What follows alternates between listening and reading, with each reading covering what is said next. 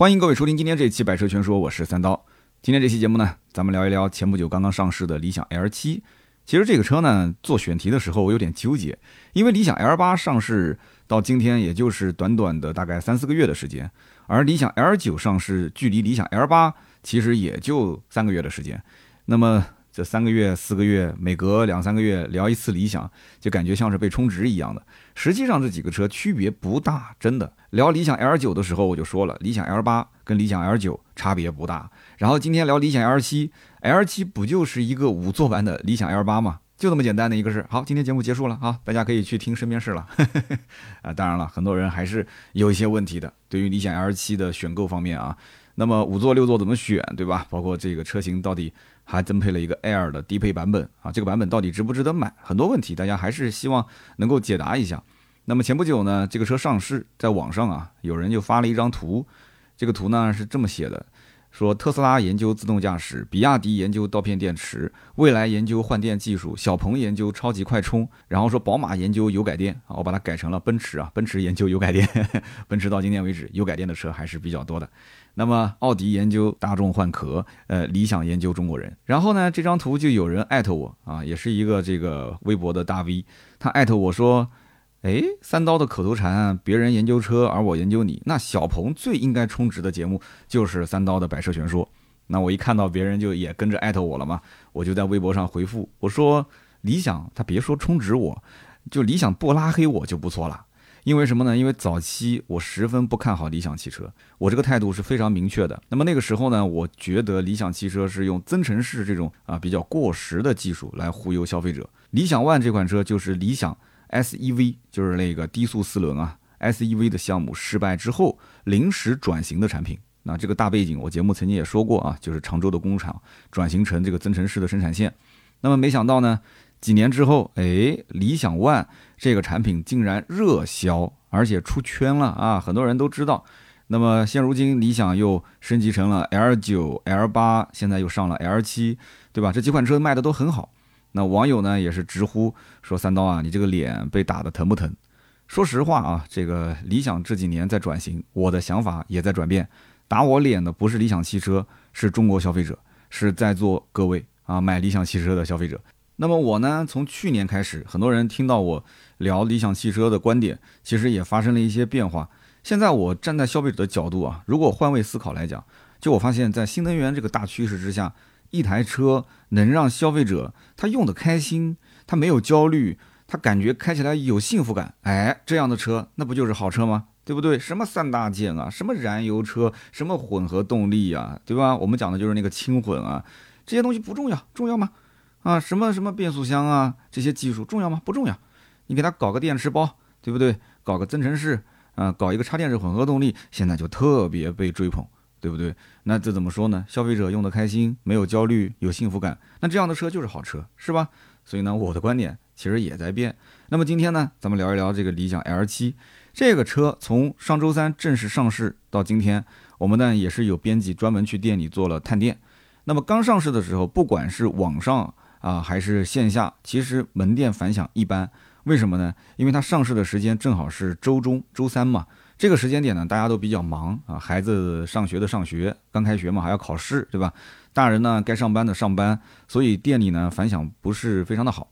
但是到了上周末的时候，我的天哪，整个线下的门店啊，理想汽车的体验店突然就火了起来。那么看这个 L7 的客户也是非常的多，店里面甚至可以用人满为患啊，人满为患来形容。那么很多销售啊，也是说这个车的上市啊，它在周末两天的客流量，甚至比 L 九和 L 八上市的时候还要多啊。所以呢，你看有人不看好，说这个 L 七不就是 L 八的一个五座版本吗？这车上市根本没有什么动静。哎，但是你看现在就有动静了。其实我觉得这个动静其实一部分是什么？就是买 L 八的人很多还是持观望的一个态度，因为六座可买可不买。那我想等这个五座上了之后，我对比一下。因为 L 七跟 L 八的差价并不大，但是 L 八跟 L 九的差价还是非常大的，所以 L 七跟 L 八没什么差价，就两万块钱嘛，那我就看看这多一个座位到底是什么样。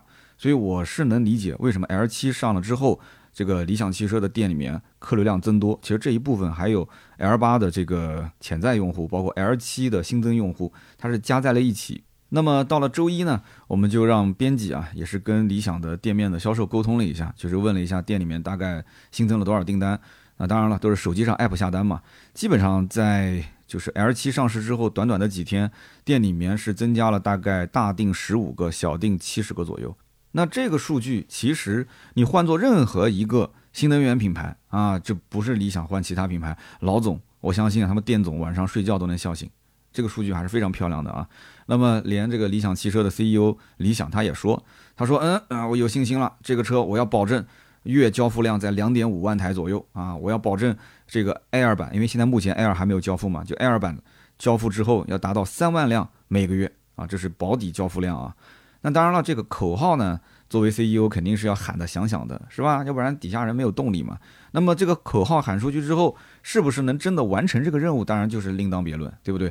但是不管怎么说，理想现在三款车 L7、L8、L9 三张牌已经打出去了啊，就可以说已经全部到位了。那么今后一时半会儿呢，呃，也不会再看到上什么新车了。有人说呢，是不是还会有 L 五、L 六啊？呃，有可能，但是目前在产品规划里面，我觉得短期内是不会再上了。这三款车就是它现在从理想 ONE 更新迭代之后，看起来出了三个新的产品，实际上我感觉只能算作一个或者算作两个，一会儿我再解释啊。那么这三款产品，大家呢更喜欢哪一款？或者说你的兜里的银子，对吧？是预算三十多万，还是预算四十多万？有没有考虑过理想的 L 七、L 八、L 九？大家在评论区呢也可以交流一下啊。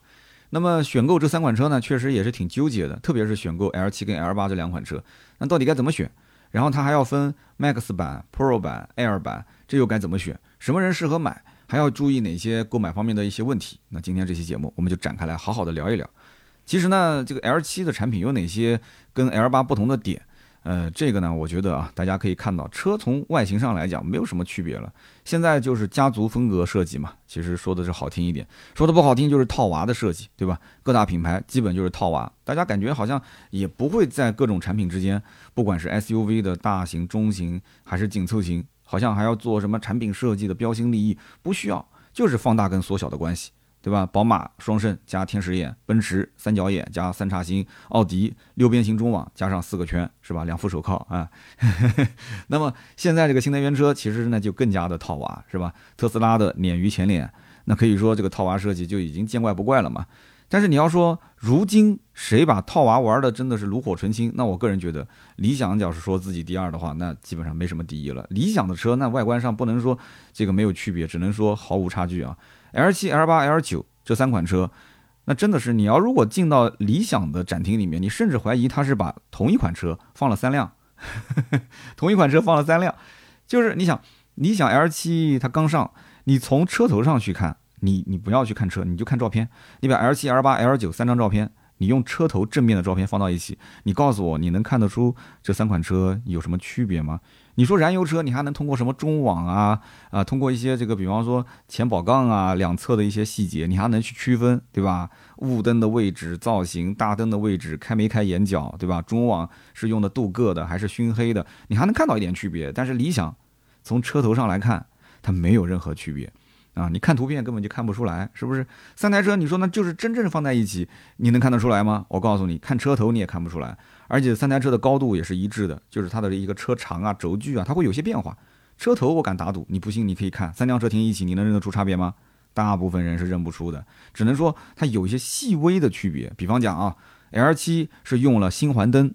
那么为什么会用这个配置呢？是因为它要满足2024年即将在欧洲和中国推行的更为严苛的一个行人碰撞法规啊。这种就是比较平缓的车灯角度呢，它可以在碰撞发生的时候，引擎盖更加容易弯曲溃缩啊，对这个行人这个造成的伤害可以减少一些。那不过这个 L8、L9 后期肯定也会用上这个灯嘛啊，因为当然这个时间点是在2024年啊，会用这个星环灯。所以外观上来讲的话，车头真的是一模一样。那么有人讲侧面跟尾部有区别吗？侧面三款车的区别主要在于车长，啊，集中在 C 柱跟 D 柱这个位置。这两个地方呢，L7 的 C、D 柱的相隔的距离啊，就间隔的间距相对来讲短一点。那么 L8 呢是中等，L9 就间隔的距离更长一些，就这么一点区别。那这点区别，我跟你讲，你只能是对比才能看得出来。你要如果不对比，那你说距离长一点，C 柱跟 D 柱的位置短一点，有的人都不知道什么叫 C 柱，什么叫 D 柱，你说是不是？那么再讲这个尾部，尾部的话相对会明显一点。尾部的话，L9 的牌照框在后尾门上面，而 L7 跟 L8 的牌照框在后保险杠上面。呃，那就这么一点区别。牌照框，那我问你啊，你的牌照框是在后尾门上面，还是在后保险杠上面？来，你现在马上就告诉我，你能说得出来吗？有的人说，哎，我还没注意我的车牌照框在什么位置啊？那我再问你一个问题，你的后视镜是在什么位置？啊，你的后视镜是在 A 柱上面，还是在门板上面？就是门的那个覆盖件上面？哎，你是不是会想一想？对啊，我的那个后视镜是在 A 柱上，还是说，哎，所以这些细节，你你只有在买车之前有媒体提醒，你才能知道。你如果说你是一个普通消费者，也不怎么去关注这车的细节，你说我就要买个奔驰，我就要买个奔驰 C，你会关注那么多吗？它只要是挂着奔驰的标。三十多万，你买得起你就买了，搞那么复杂干什么呢？你说是不是？那当然了，也有一些媒体啊，为了追求做内容啊，更加的这个显得专业啊，就会找一些细节上面的一些变化啊，比方说理想 L7 的车尾，它不如理想 L8 那么平直啊，它有一些小溜背的感觉。这个话呢说的肯定也没错啊，因为理想 L8 它是直上直下的一个设计，车顶和地柱之间基本是个九十度的夹角。那么此外呢，L7 它因为车顶和低柱的这个角度现在设计的比较平缓，所以 L7 的后窗的面积明显比 L8 要小很多。哎，就找了一些这些区别，显得自己很专业，是吧？然后 L7 的后尾窗上面的尾翼也要比 L8 的更大一点。同时，L7 的高位刹车灯它是两段式的，而 L8 跟 L9 的高位刹车灯它是一条直线。所以我在想，这些媒体真的也是挺有时间、挺有精神的啊！在这个试驾现场，听说这一次媒体试驾会、品鉴会还是自己买机票过去的，自己买机票、自己住酒店，没有费用。理想不给这些媒体费用，所以宣传出去之后，网友都在骂，说你们第一批去试的媒体肯定是拿钱的。然后很多人就吐槽，说我连车马费我都没拿，我都是自己买的机票，啊，住的酒店，我冤不冤啊？你冤不冤？一点都不冤。你为了要抢第一波流量嘛，对吧？那这不很正常嘛？是不是？理想不给钱，所以呢，你你说看牌照框啊，区分他们的差别，看这个后尾灯啊，他们俩之间的差别，有这个必要吗？有多少人真的会在意这些细节？这些东西是呃，确定你买 L 七 L 八的一个核心因素吗？不会是的。所以现在做内容，其实我觉得是需要惜字如金的。我不太想去把很多的一些，特别是视频内容啊，音频大家就是随便掰扯掰扯嘛。就是视频内容，我是会把这些无关重要的东西删掉。所以有的人觉得说，好像听我的内容就不是那么很深入。有的时候我实在忍不住了，我就会在评论区回他一句，我说你想要深入，对吧？你不是喜欢再深一点吗？那你就去听我的音频。那我的音频那直接就是非常深的那种，对吧？你要去听，那我就怕你听不了，因为你听一个小时，你除非是铁粉啊，长期听我音频的人，他养成这个习惯了，他一听就知道这期节目至少五十分钟往上，他是有耐心的。一个刷抖音的、看 B 站的。很少有人能坚持把音频给听完，长期听很难。其实就是说白了吧，L 七、L 八、L 九，你通过什么后尾部的什么高位刹车灯啊，什么牌照框的位置去区分，意义不大，意义不大。为什么？因为它的后面的尾部本来不就写着有个尾标是 L 七、L 八、L 九，你看一眼不就行了吗？就这么简单。你还想去增加这个冷知识吗？在别人面前秀一下吗？哎，我能一眼看出这是 L 七，哎，这个是 L 八，那 L 九就不用说了嘛，那个本身那个车就很大，是吧？那么说到大这件事情呢，三台车首先肯定尺寸上还是有一些区别的啊，但是这个差别没有想象中那么大。L7 跟 L8 的尺寸是非常接近的，因为本身我觉得 L7 就是 L8 的一个五座版嘛。那么 L8 比 L7 其实长了三公分啊，高度是高了五公分，但是它俩的这个宽度跟轴距是一模一样的。所以我刚刚前面讲了嘛，三台车放一起基本上没什么区别，对不对？那么宽度都是幺九九五毫米，轴距是三零零五毫米，超过了三米。那么它老大哥 L9。是比他们稍微要大一些啊，其实应该说大不少。长度是比 L 八还要再长一百三十八毫米，宽度是要宽了三毫米。那么高度一样都是幺八零零毫米。所以我刚刚讲就是放在一起，其实高度你看不出什么差别，宽度也没什么差别，就是长度，就是长度的变化最大。那么轴距也是 L 九比 L 八要多出了一百毫米，所以很明显 L 九的空间肯定是更加的宽裕一些。那么大哥毕竟是大哥，那价格毕竟是四十多万呢，你说是不是？所以 L 七和 L 八定位是中大型 SUV，但是 L 九的定位是属于大型 SUV。那它的这个产品线起步就是中大型 SUV，但是销量还不少，这也是理想为什么一直比较狂的一个原因。它狂的资本在于什么呢？你看啊，我这个品牌对吧，三十多万起售，现在我的 L 九都卖到四十多万了，但你看我的销量对吧，我的销量都不比 BBA 差。我的销量在新能源里面一直是很领先啊，你去跟合资比，我也是一点都不出他们，对不对？哎，他就是觉得很成功，对吧？确实很成功。那么这三者当中，你想最小的 L 七它也要卖到三十多万，那么车长呢超过五米，轴距超过三米，宽度接近两米，那整体来讲，它的产品定义就是这样，大家还是愿意买单。后面我们再展开来说为什么。那么尺寸上面，我们可以讲 L 七、L 八基本没什么区别，对吧？L 九更大一号。那么除了这个差别以外，L 八跟 L 九都是六座啊，记住了，只有六座。L 七是这三款当中唯一的一个五座的产品。那么有人讲说，这个 L 七的第二排是三座的布局，那不就是一个普通的五座版吗？哎，所以你看，理想就开始要搞一点花活。他一定要搞一点花活，是吧？之前是搞个大屏幕，搞个冰箱，对吧？搞个 Switch 可以玩游戏机。那这个五座搞点什么东西呢？他就开始想到了，哎，把这个我们讲叫做右后方是什么？是老板座，把这个老板座变成皇后座，啊，给你造那个新词儿，叫皇后座。皇后座什么意思呢？就是它的第二排的座椅，它可以支持靠背调节。有人讲靠背调节也没什么了不起的，只不过我们家那个是手动的而已，对吧？好好好，那就是有啊。那除了靠背调节，你脚呢？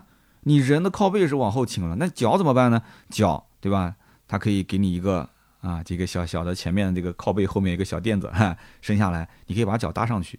那这个就叫做皇后座啊，原来这个叫皇后座，我听懂了，就是能把脚搭起来了就是皇后，对吧？脚搭不起来就不是皇后。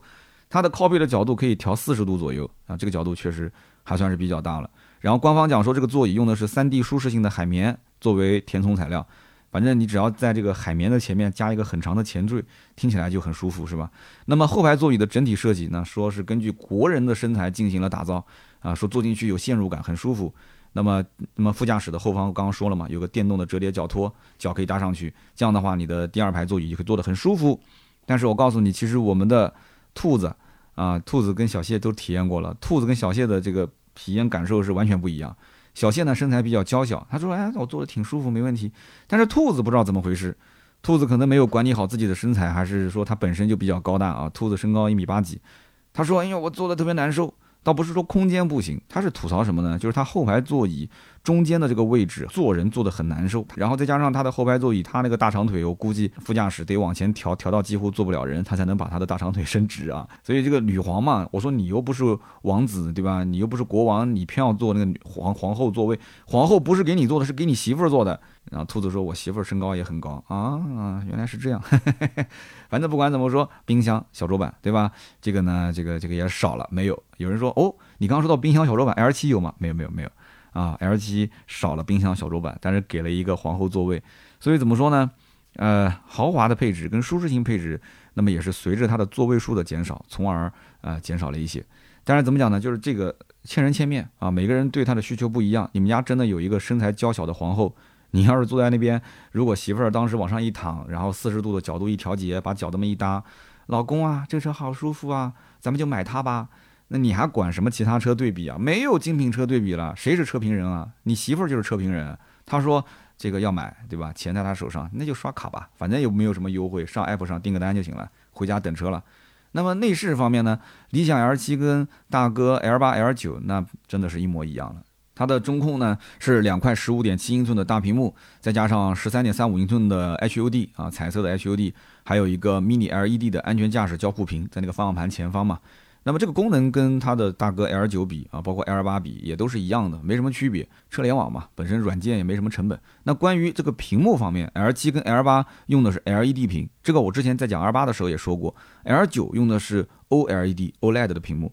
那不管是 LED 还是 OLED，其实你不对比还是看不出差别，真的。就像我买手机一样的，有人说什么安卓的屏幕有的是用三星的屏，什么钻石屏，有的是用那个什么屏，说什么显示效果没有太好，什么 DC 调光。我有的时候在想，这我到手机店有的时候摸来摸去，我也看不出什么差别。你不是用专业的评测机构的那种，就是放大镜一样的去去突出细节，我真不知道这些屏幕之间有什么差别。但是呢，有买 R 九的用户觉得。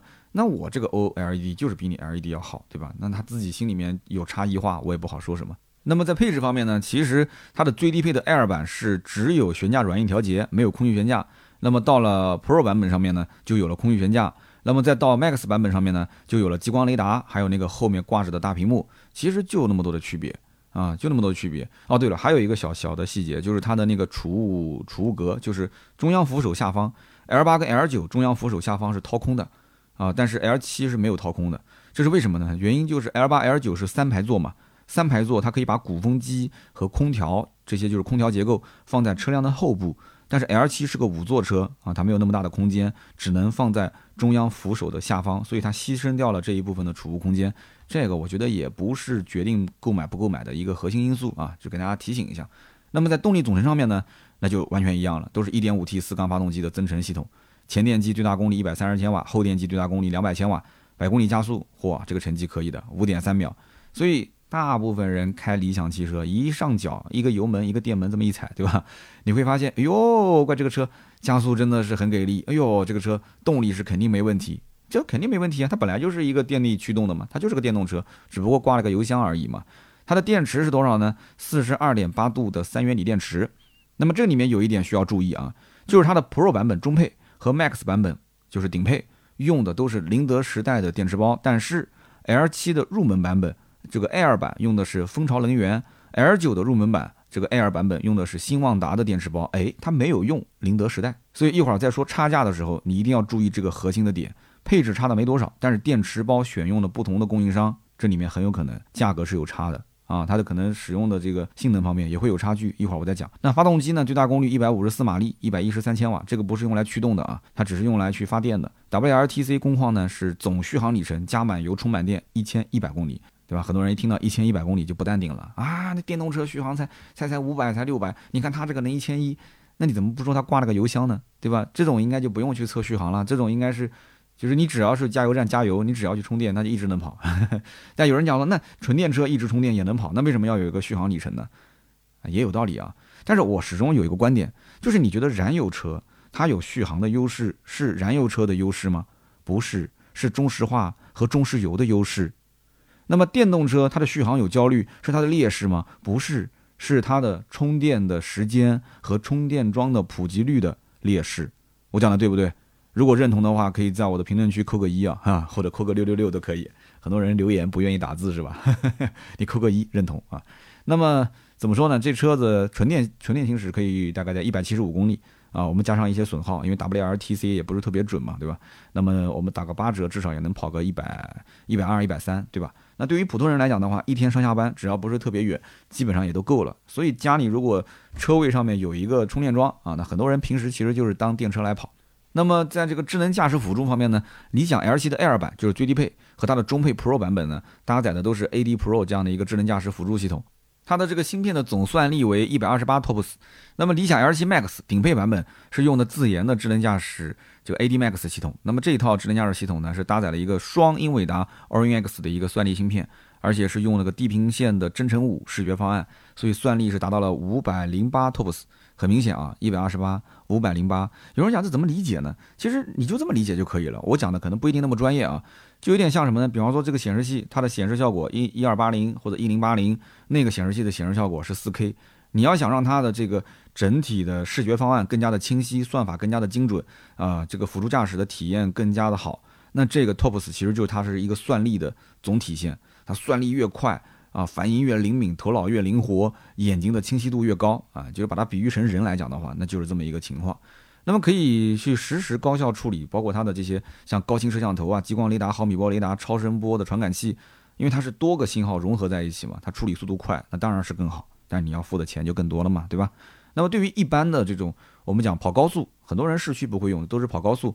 跑高速作为领航来讲的话。我觉得基础的硬件就已经够用了啊，就是带上激光雷达这种就已经是就足足足足够了。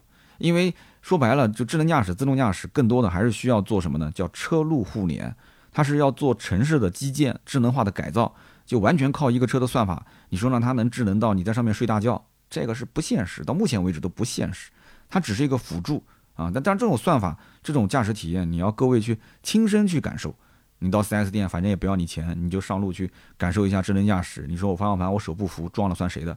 他说你没事，你手不扶撞了算我的，你就大胆的开，闭着眼睛开，对不对？但是你要你要把这个话得录音录下来啊，你别到时候撞完之后，销售说，哎，对不起，这话我没说，是你撞的，这不是我开的啊，这你撞的。你看前两天不是也有一个非常不幸的事件吗？啊，这个蔚来是不是这个试驾车，结果就是一死一伤这个这个事情？那那那那我在想，那到底他是在试智能驾驶？还是说他确实是踩错油门了，这个最终的说法嘛，官方肯定说是踩错油门了嘛，对吧？那首先我要排除不是刹车失灵，对不对？那么他们具体在什么情况下踩错油门了？他说人太多，我太紧张，这个东西不好说哎，对吧？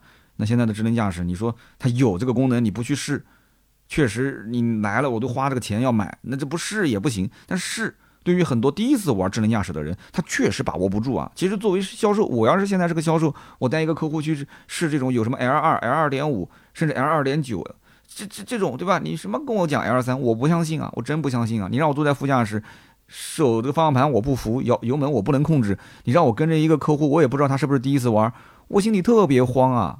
那万一要是他，他他他他他他，对吧？我对自家的硬件产品，我可能是还是比较有信心的啊。那我就怕他不会玩啊，他该接管没接管，对不对？他一接管一紧张，那万一要是踩刹车没踩，啪一脚油门，日车出去了，把人给撞了，这东西你脱不开关系嘛。所以你看，好好多网友在讨论说，未来的这个啊什么销售陪同，呃，这个结果出了这种事故，那到底是算谁的？啊，谁要负担相应的责任？是车主还是你的这个陪同试驾的人或者是公司？那大家也可以讨论一下嘛。这个事情在网上反正闹得还挺大的啊。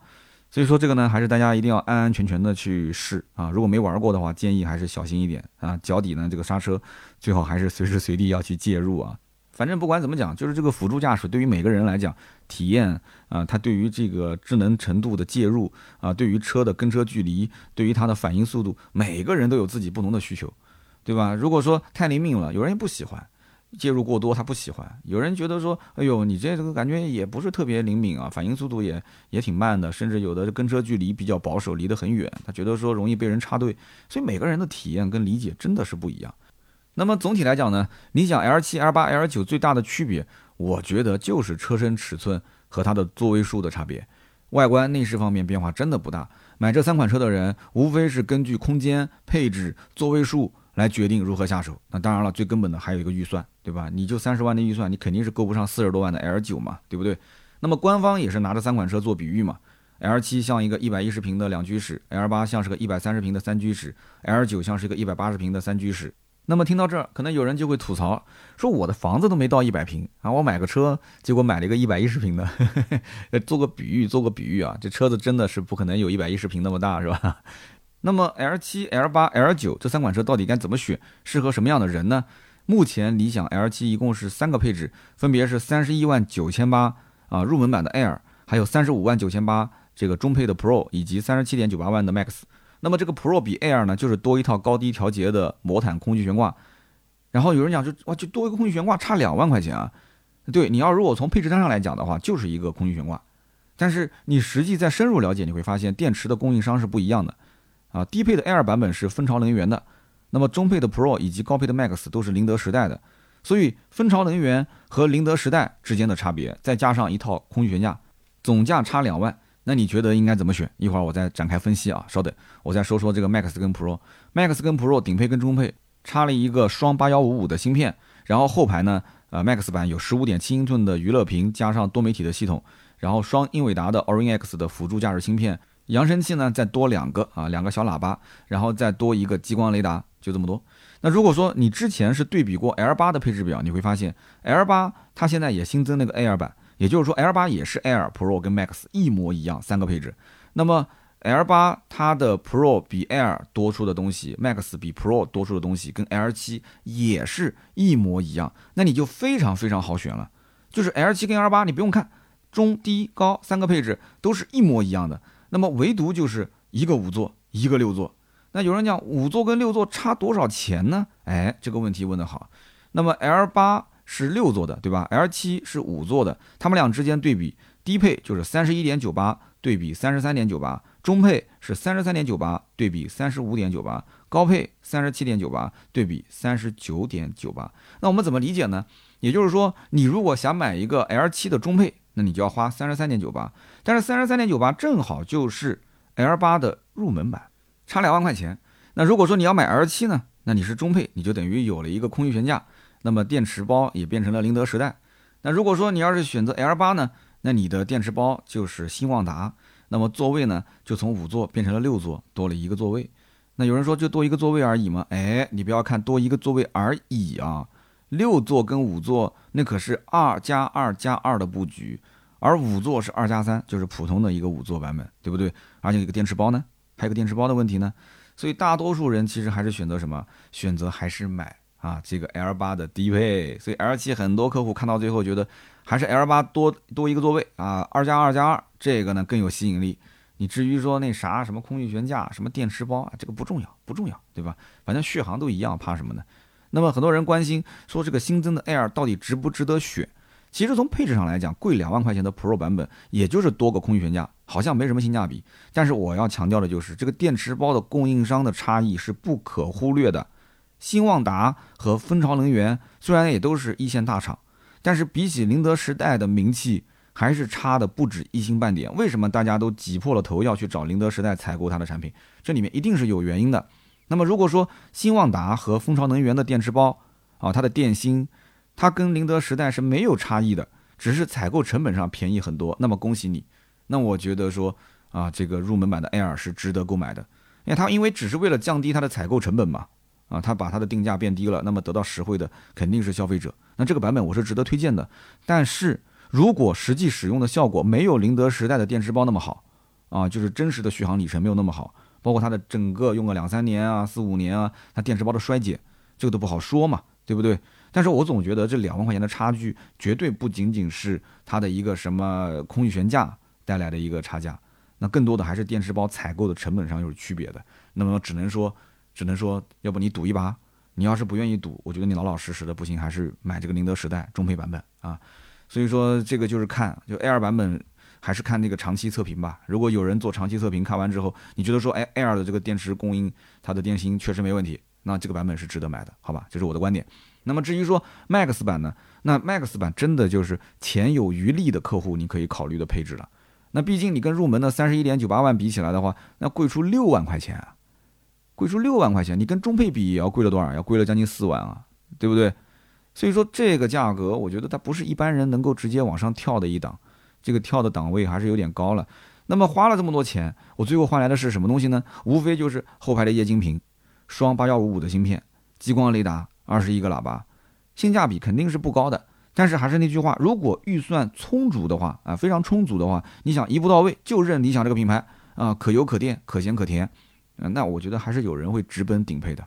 你想想看，你毕竟 L 九四十多万这个价格都有人买，这个车跟 L 九也就小小的有限啊，也不是小多少。有些人还不愿意开大车，他就是有四十多万的预算，我现在买了一个三十多万的顶配，他觉得划算，真的有这种人，我身边就有。我跟你说，这种就是直奔顶配。那么你想想看，男人他买东西，男人是一个特别注重硬件的一个买家，对吧？你买这个车，你有的时候会发现，你买理想不像是在买车，你买理想更像是在买电脑啊！钱都花在什么地方了？钱都花在芯片、花在显卡、花在液晶屏幕上面了，是不是？那这些东西只要是搭上“车载”两个字啊，车载芯片、车载的液晶屏、车载的显卡啊，那对不起，身价能翻好几倍，能翻好几倍。那至于值不值？那只能是自己去掂量掂量啊，你自己的钱包了，你的预算了。当然了，还是那句话，五座六座一定不要想只是多一个座位，要去看，要去体验，它的整个的车内的乘坐体验完全不一样。二排你想两个独立座椅啊，二排两个独立座椅跟一个二排就是个普通的三排座，这能一样吗？很多人还是增购或者是换购，你原来的车就是个五座车，你现在再换个五座车，你换它干嘛呢？很多人不就抱着这种心态吗？我换它干嘛呢？我换个六座，我感觉就是完完全全新的体验，整个的这个家庭的整个结构都不一样了，乘坐体验都不一样了。所以说，那么坐起来，你要讲前排跟二排，每个人都有一个独立的大沙发啊，然后呢都可以独立的调节，这是很多人享受的一种出行的状态，他会觉得是升级非常明显啊。所以这个东西就看个人了嘛，对不对？你说我真的没必要，我就是不要六座。那那那你就买五座，但是绝大部分人还是认六座的，还是认这个的。那么根据门店一线的销售反馈也是这样。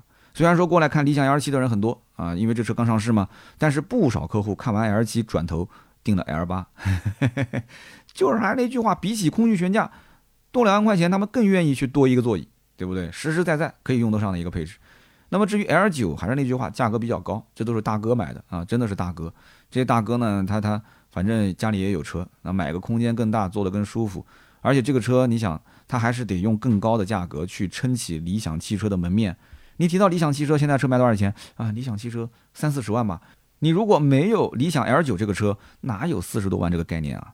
那不就是三十多万的车吗？所以 L 九就是撑门面用的，除非你真的是不差钱啊，每天可能啊出门都是满载，经常跑长途，你要个大空间坐得舒服，配置拉满，你就买个 L 九。否则的话，我个人觉得还是 L 七 L 八的性价比很高，L 九没必要。其实不管是 L 七 L 八还是 L 九，好像就看来看去啊，在同等价位里面，基本上好像没什么直接竞争对手。那么要么动力系统不一样，增程式现在。呃，通过理想上市卖得好以后，很多家也开始跟进了，但是还是少数。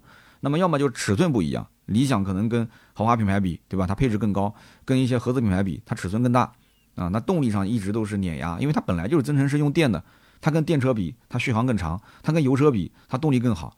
哎，它是用这么一个逻辑，你看，立于永远立于不败之地。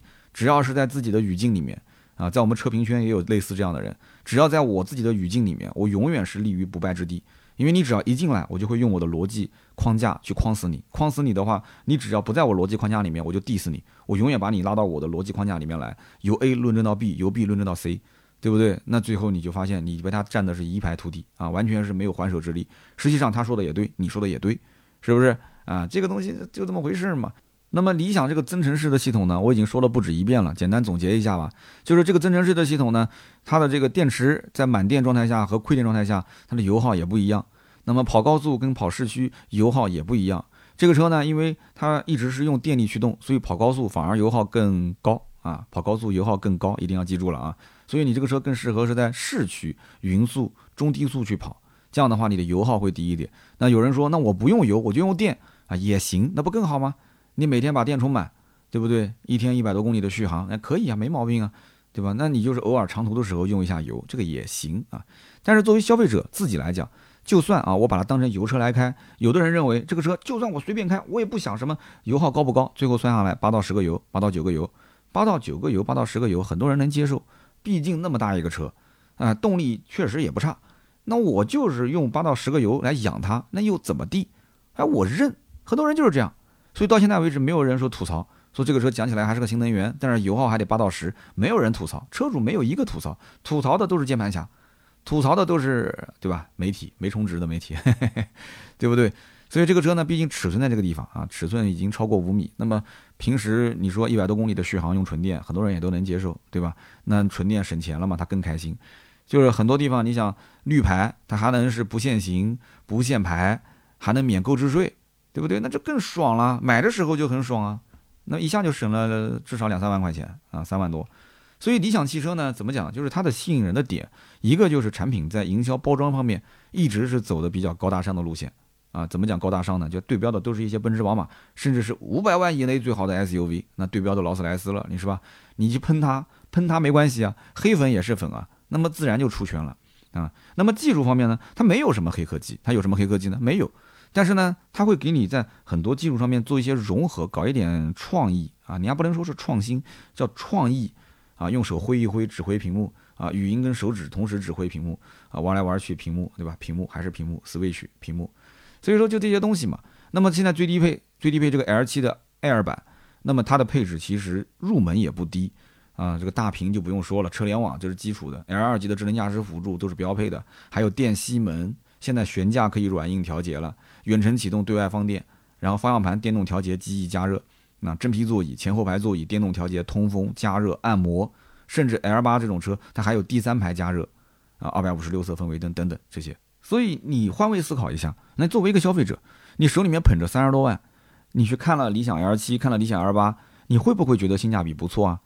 哎，你刚从哪里过来的？你是从看合资品牌的店过来的，合资品牌你看了汉兰达，你看了冠道。那这两个车肯定配置不能跟它比嘛，对不对？然后你说我看了豪华品牌，豪华品牌三十多万、三十三万、三十一万啊，你甚至三十五六万，你能买什么车？你能买什么车？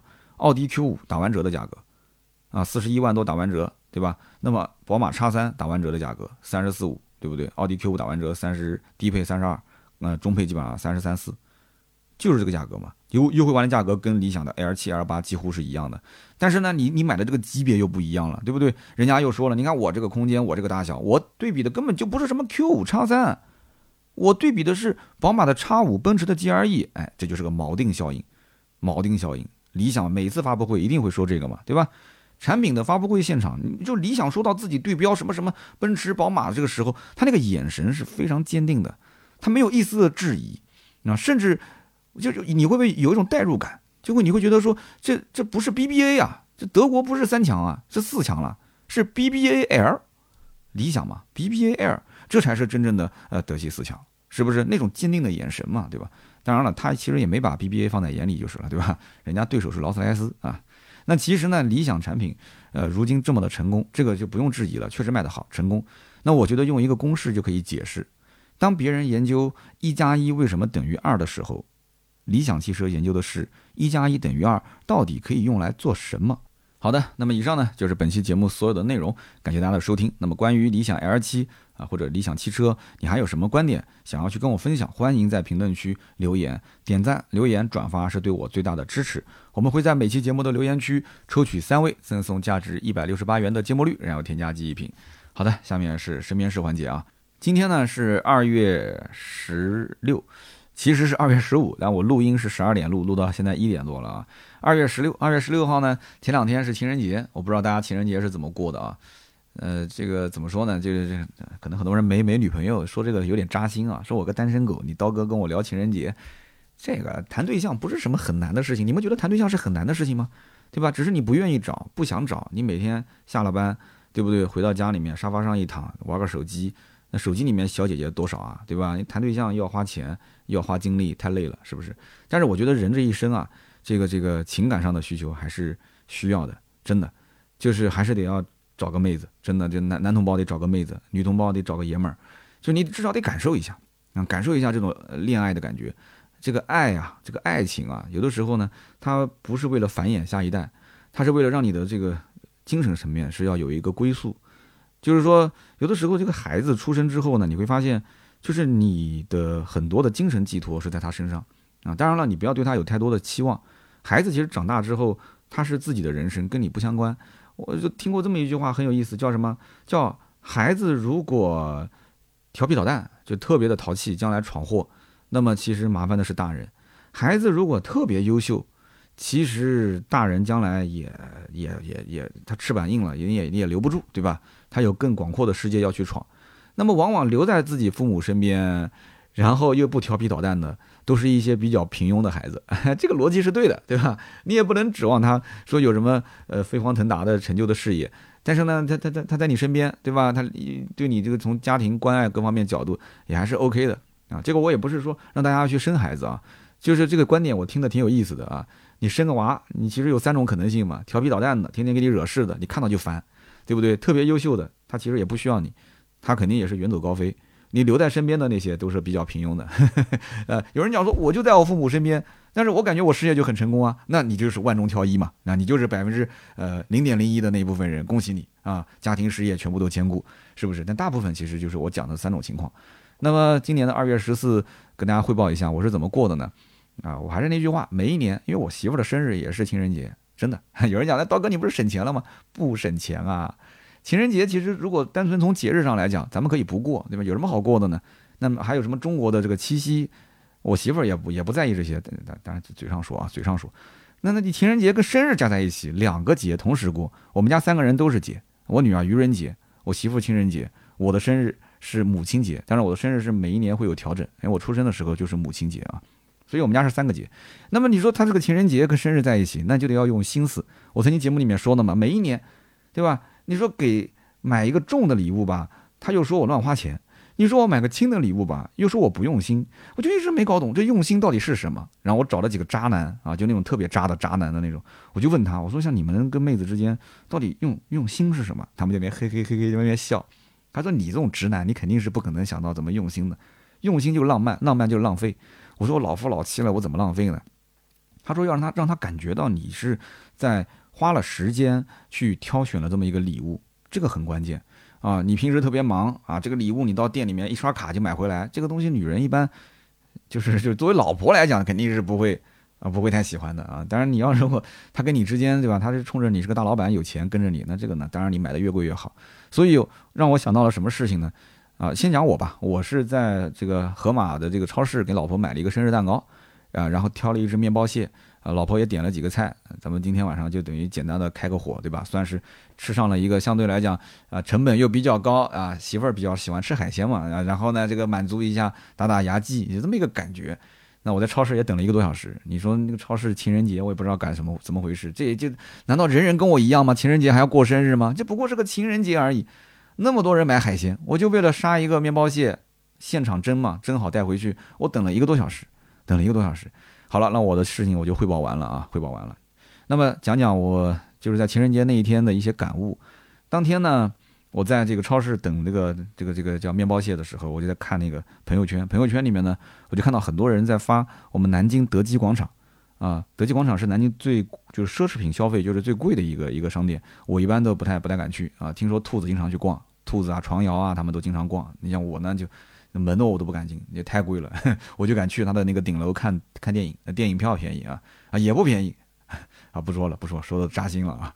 那么这个奢侈品店呢，当时朋友圈发的是什么呢？人满为患，那个排队都已经排到那个就就是那个过道都是满满的了。当然了，我觉得这些人在排队买奢侈品的过程中，也是享受的那种被路人。就回头看，就是那种羡慕的眼神。就是你想，你排队进去买东西，买的都是几万，可能十几万的东西，那别人就会觉得我的天，那哥们儿上下打量一下，哇，这哥们儿有钱啊，有钱，捧着几万块，情人节这一天啊，排队去买啊。但可能也有可能他只是享受那种排队的感觉，他并不是去买，对吧？但是就是一句话啊，奢侈品人满为患，德基整个广场人满为患。那么当时我就纳闷了，我就说这个奢侈品店打折吗？很明显，它是不打折的。对吧？那不打折，我告诉你还有什么？它还涨价。奢侈品，我不知道最近有没有朋友关注过。奢侈品其实从去年开始，它一直在涨价。奢侈品涨价，有人讲说，现在疫情下经济那么惨淡，大家都没有钱，怎么会奢侈品还涨价了呢？那我再讲一个，我们汽车行业的宝马的价格是不是也上涨了？虽然说涨得不多，但是整体还是涨了，对吧？这个新闻都看到了，很多人不理解这背后什么逻辑。其实我觉得逻辑很简单，就是今后这个社会有钱人。和没钱的人，对吧？那我说的再那个一点，大家不要在意啊。就是穷人，他会分水岭啊，这个分水岭会越来越明显啊。宝马、奔驰，他会把他的燃油车这个产品，慢慢的就变成一个奢侈品，就今后不再去服务那些想花个十几万买个奔驰，想花个二十几万买个宝马，就这些小中产，就我我就不去服务你们了。我我觉得宝马三系能不能持续都是个问题，真的。三系、五系、五系就没什么问题了，五十万往上跑，三十多万的车子，我觉得在奔驰、宝马的眼里，今后他这一部分人群都不想去服务了，没有必要，没有必要。他要服务的人群，我觉得起步至少是在五十万往上啊，五十万往上的这一部分人群，我说的是燃油车啊，那么电动车就另外另当别论了，那是另外一个逻辑嘛，就像那种机械手表一样的，机械表你卖的越便宜越没人买，机械表一定是越贵，品牌的那个认知度越高啊，江诗丹顿、百达翡丽。对吧？什么技嘉啊这些，那你只有这种，他确实就认这个牌子。你说好在哪儿？其实我也有一块，我也不知道它好在哪儿，好在什么地方，对不对？年轻嘛，总觉得说一个男人出门要有一点门面，装点一下，对吧？买块好表，在力所能及的情况下。但是这个表现在就落灰，在家里 出门带一个智能手表，那个表就落灰。表这个故事我之前也聊过的嘛。现在老板很多都是带智能手表啊，大家也不去去攀比什么谁家的表更好，什么这个那个的。所以很有可能真的是这样的，燃油车今后就是个奢侈品，它就是奢侈品，啊，就是说它可能是一部分人的刚需。那么奢侈品它就是这么个逻辑，奢侈品它不是生活必需品，但是装那什么东西是它的唯一属性，而装叉就是你财富达到了一定高度之后，很多人必须的一样东西，它是刚需。有人讲说我财富还没到，我也想装，啊，这个也确实，它它也是一部分人的性格中的刚需啊。那。你想，毕竟你赚到了钱，对吧？赚了一部分的钱，赚了很多的钱，赚到了就是有的是慢钱，有的是快钱。那你想，这种人他钱财富到了一定程度，你让他保持低调是不不行的，他就他没办法，他保持不了啊。他的这个这个他的这种眼界，他的认知维度，他平时也不看书，他也不去接触一些比他层次更高的人，但他就是可能进入到某个行业，他赚到了钱，他甚至赚的是快钱。我跟你这么讲，赚钱的速度。跟它的膨胀的速度是成正比的，赚的越快，赚的越快，它膨胀速度越快，膨胀的越夸张，就是那种越越是赚慢钱的人，一毛一毛一块一块挣回来的人，他大多数会选择低调，赚慢钱的人都是这样，那也跟性格有关就是了，对吧？所以你说你要是给我三刀，你说三刀低调，那是因为我赚的是慢钱，你要让我赚快钱，对吧？像网红一样，动不动几十万一个订单，几十万一个订单，一个月十几个，一个月就百来万，我的天，那我这我我难免我也膨胀啊，对不对？我也膨胀啊，对不对？谁谁对不对？不想膨胀呢？我也想啊，我想我膨不了啊，关键是 我赚的是慢钱，真的是慢钱。对吧？就是我花了很多精力时间去做做做内容，然后一点一点的去赚。大家也知道，其实你我的商业报价你都能看得见啊，就是星图啊，那都是真的是搬砖啊，这是搬砖的钱。但是你说比正常上班那肯定是要强，对吧？那毕竟是创业，毕竟是踩着这个自媒体的风口，对吧？目前来讲，大家也都知道，这个能赚到钱当然是好事。我们团队输出好的内容啊。就是家里有粮，心中不慌嘛。啊，我们团队整体运营带兄弟们，你看兄弟们买塞纳的也买塞纳了，对吧？买 CT 六的也买 CT 六的，买 AMG 的也买 AMG 了。那就是老板天天在哭穷嘛，就压力确实很大，因为我要经营公司嘛，对不对？那么我们再讲一个，就是像这个苹果手机，苹果手机现在也是悄咪咪的在涨价，虽然今年好像稍微调低了一些，但是你看看去年，你看看去年它也是在涨。那这个涨价它越涨销量越好，是不是？你当年苹果出那个五 C，就是那个很廉价的手机，我们当时盾牌管理我们的社群，我买了将近几部啊，买了七部还是八部，五颜六色的，它贝壳不是彩色的嘛，我买了七八部给他平时用来管理社群用，因为安卓手机卡嘛那个时候，然后然后这个产品其实一直被人吐槽，这是苹果的一大败笔，很快就停产了。那么虽然说。iPhone 呢已经是很普及了，但是对于很多人来说，其实花个大几千，甚至花个上万去买一台手机，显得还是太奢侈了。所以苹果它敢在这种经济环境下涨价，本质上来讲，就是因为它什么？它是有差异化，它 iOS 的系统是封闭的，它有自研的 A 系列的芯片，对不对？所以往往你看，就早年在芯片研发方面也是这样子的。有一个是有一本书吧，好像是叫《芯片之争》还是叫《芯片战争》，它讲的不就是这个吗？就是如果你这个芯片。你配合的系统你是开放式的，那你就要兼容更多的一些啊软件，更多的一些软件开发商，你要去配合它，所以你的芯片不可能就是效率那么高，那么的最大化。但是苹果是自己的系统，它是封闭的，它的所有的这些内容啊，它的所有的这些软件的开发，在它的那个芯片，所以苹果你会发现它根本就没有几个 G 的内存，它的芯片也不是说多么的强，但是它的系统跑的就特别流畅，是不是？它剪视频、剪片子就特别的好。那我自己有一个 MacBook，我也知道这个 MacBook Pro 剪片子到今天为止，二零一六年这个版本是二零一七年买的机子，那剪视频确实很流畅，导出啊、渲染啊，我的天呐！但是你说要剪那种大视频还稍微差一点，因为毕竟这个机子呃比较老了嘛，对吧？我也是英特尔的芯片，不是现在的这个这个这个最新的芯片 M 一 M 二，很多人也让我换，我没换，我现在买了一个这个暗暗影精灵这个惠普啊，觉得非常香，我又回归了 Windows 啊，在此也是感谢我们的一个。这个他的身份不太好说啊，他也是我们国内的笔记本行业的大佬啊，感谢他啊，让我用一个就是无法拒绝的价格买到了这样的一个笔记本，这个价格真不能说，他让我不要说，说出去的话估计大家都要崩溃了啊，所以叫闷声发财，他给我提供了这么一个惠普的暗影精灵，用的真的非常舒服，反正到今天为止，我觉得这个暗影精灵就是什么，就是比以前的那个我之前试过的拯救者要轻。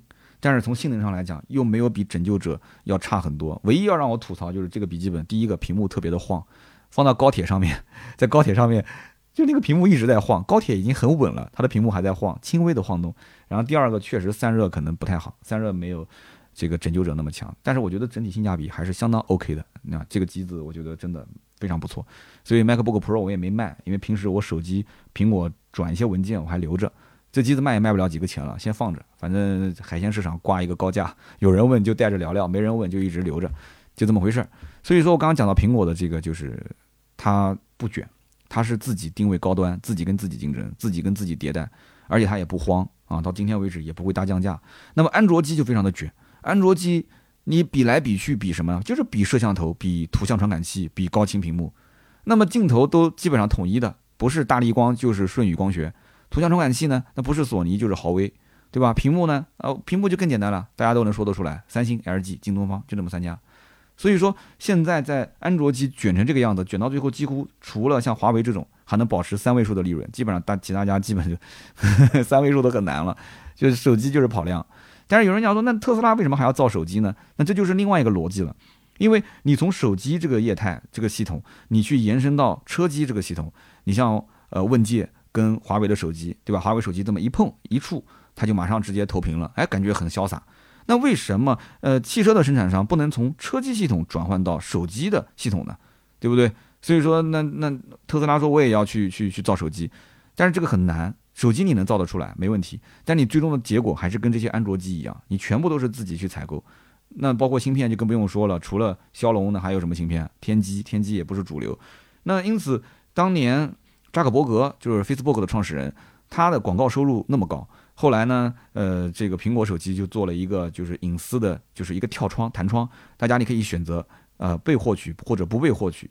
这一来的话，就导致了以算法为生的扎克伯格的这个业务，Facebook 的业务，它的广告营收就大幅缩水，它就导致想跟英特尔，因为英特尔是错过了手机芯片的这么一个大好市场，对吧？找英特尔说，我们俩能不能一起搞啊？我们俩搞一个自研的手机、自研的芯片，搞一个自研的系统。但是最终这个论证就是完全没有希望，成功率万分之一都没有，最后就停掉了嘛。这个故事我估计有的人应该也看过，对吧？那，不好意思啊，我可能这个绕的这个有点跑题，跑太远了。我们回到刚刚的这个话题上讲，就是当你手持一台 iPhone，并不代表你是有钱人，对不对？你们拿一台小米手机，也不代表你说买不起 iPhone。但是从品牌营销和定位上来讲，这都是一些学问啊。就是你可以发现，以后在整个的社会的消费里面，就是这种两极分化的消费会越来越严重啊。但是这个 iPhone 跟可能小米啊，跟华为这种手机倒没有太大的区分。但是奢侈品店在二月十四号的这个时候出现了这种这么多人排队的一个现象，而很多人可能连这个德基广场的门朝哪开他都不知道，他也不想去，他也不敢去。那这种人也是大有人在，所以呢，也是希望听听大家的一些想法。我今天聊的这些内容呢，也比较比较散啊。我希望就是身边事呢，就是想到哪说到哪，也没什么提纲，分享分享我发生的一些事情背后我思考的一些逻辑。呃，不去列太详细的提纲的原因，也是希望能够尽量发散。啊，保持一个自然的状态，那肯定是有说错的地方，说的大家不认可的地方，那么我也是虚心接受啊。宝马涨价也好，奢侈品涨价也好啊，关于手机的这个逻辑也好，芯片的逻辑也好，我说的不对，说的不准确，大家就评论区多多交流，好吧？那么这是身边事的环节，下面呢是关于上期节目的留言互动。上期节目呢，我们聊的是钠离子电池啊，我看到大家这个评论区也是非常的热闹啊。那么大家呢，其实也有业内人士。呃，也有一些朋友也是听说了这么一个这个钠离子电池。那么其中有一位叫做来听你的演唱会，他说：“刀哥，我是一个电力行业的从业人员。从我角度来看的话，研究钠离子电池的意图应该不只是解决汽车的储能问题啊。光伏、风电大力发展，它是急需大型的储能电站去做配套的。那么现在呢，用的电池大部分都是锂离子电池，它们有大面积的场地存放电池仓。”不需要锂离子电池那么高的能量密度，如果能降低成本，这可是迫切的需求啊！钠离子电池技术的成熟肯定会引起大量的市场需求，所以这也是为什么资本现在特别追逐钠离子电池的研发的一个原因。然后后面有人跟的这个说，哎，老兄说的非常有道理啊！国家队都已经下场了，就是为了这个储能。储能这个赛道，其实最近有很多粉丝问我怎么看，我严重怀疑这帮哥们儿应该是在炒股。啊，想从我这边透露一些消息，看看三刀作为这个行业人士，这个储能这个市场，其实储能是一个非常大的市场，但是这个市场要烧的钱也是非常的大。那么中间一旦要是政策有转变，啊，一旦要是资本有有一些犹豫的话，我觉得这个市场就差那么一点火候没点燃是非常非常难的。啊，就是像光伏啊、什么储能啊、什么城市智能化这些东西，那都不是说。什么一个亿、两个亿、几百个亿才能就是马上就能搞起来？不是这样子的，这可能是个万亿的一个一个市场，是万亿才能把它这个趋势给点燃的一个市场。那么一旦这个趋势被点燃了，那这里面可能就是一个非常大的市场前景和空间，整个的可能很多行业格局都会改变啊。但是这个不是我们能想象的啊，这可能真的是要举国之力。好的，我们再看看下一位听友，这哥们儿叫做浩昌洛尘啊，浩昌洛尘，他说。刀哥啊，你的所有的节目我都听完了，听完之后呢，我收获特别多，收获特别多。那么特别你以销售的心态分析卖车这种内容方式，我很喜欢。在你的思维模式下，我自己去年也做了小红书，我也涨了三万多粉丝，嚯，三万多，你都快赶赶上我的小红书的粉丝量了。他说三刀，你的思维模式真的不错，下次来湖州一定要找我玩，跟你多多的学习。湖州，湖州，湖州离绍兴。离宁波哪个更近啊？安吉哪个更近啊？反正我觉得应该差不多吧，这几个地方。那有机会有机会过来转转啊！你跟盾牌，你跟盾牌这个发一下你的小红书的账号，让我看看你是做什么的啊！通过我的思考逻辑、思维逻辑，你能涨三万多，我的粉丝量都都才五万多啊！小红书啊，哎，你发我看看，你发给盾牌，然后咱们也可以加个微信啊！我觉得我特别喜欢跟这些平时听了我的节目，然后自己在做一点自媒体内容的人，我想交流交流啊！大家互相学习，互相学习。有一天你说不定混得比我好，你还可以带带我哈。下面一位听友叫做白羽圣石，他说有个人读了一本书，给作者写了一封信，指出了全书共有八个错别字，分别在哪个位置。作者回信说非常感谢，但是请问你读完这本书有什么感想或者收获吗？这个人回答说没有，就是这些错别字特别让人生气。作者回信说何苦来着？花了这么长的时间读完一本书，不仅没啥收获，还产生一肚子气，何苦为难自己呢？请放开那本书吧。这个白羽圣石留了这段话，我就悟了半天。我先是笑了，然后笑完之后我悟了半天，他这段话是什么意思呢？是听完我的节目找了几个错的地方，然后呢又没太好意思在留言区去喷我，还是说想形容我讲了半天没讲出啥东西？还是说，这评论区有些人也是在我的这个节目里面挑了一些问题点啊，这到底是什么意思呢？所以百思不得其解。那么也是送一瓶芥末绿，不行，你下期节目在那个留言区解答我一下。大家也可以说说，这哥们儿为什么要留这么一段话？他听完我的节目，为什么给出了这么一个感悟啊？很奇怪啊，很奇怪。好的，那么以上就是本期节目所有的内容，感谢大家收听啊。大家如果还想关注我更多的内容，可以关注我的新浪微博“百车全说三刀”啊，也可以看一看我的哔哩哔哩“百车全说”、抖音“三刀砍车”。啊，以及我们的公众号“百车全说”，呃，订阅公众号呢，也可以加入到我们的粉丝群啊，可以跟全国各地的听友一起玩耍。今天这期节目就到这里，我们周六接着聊，拜拜。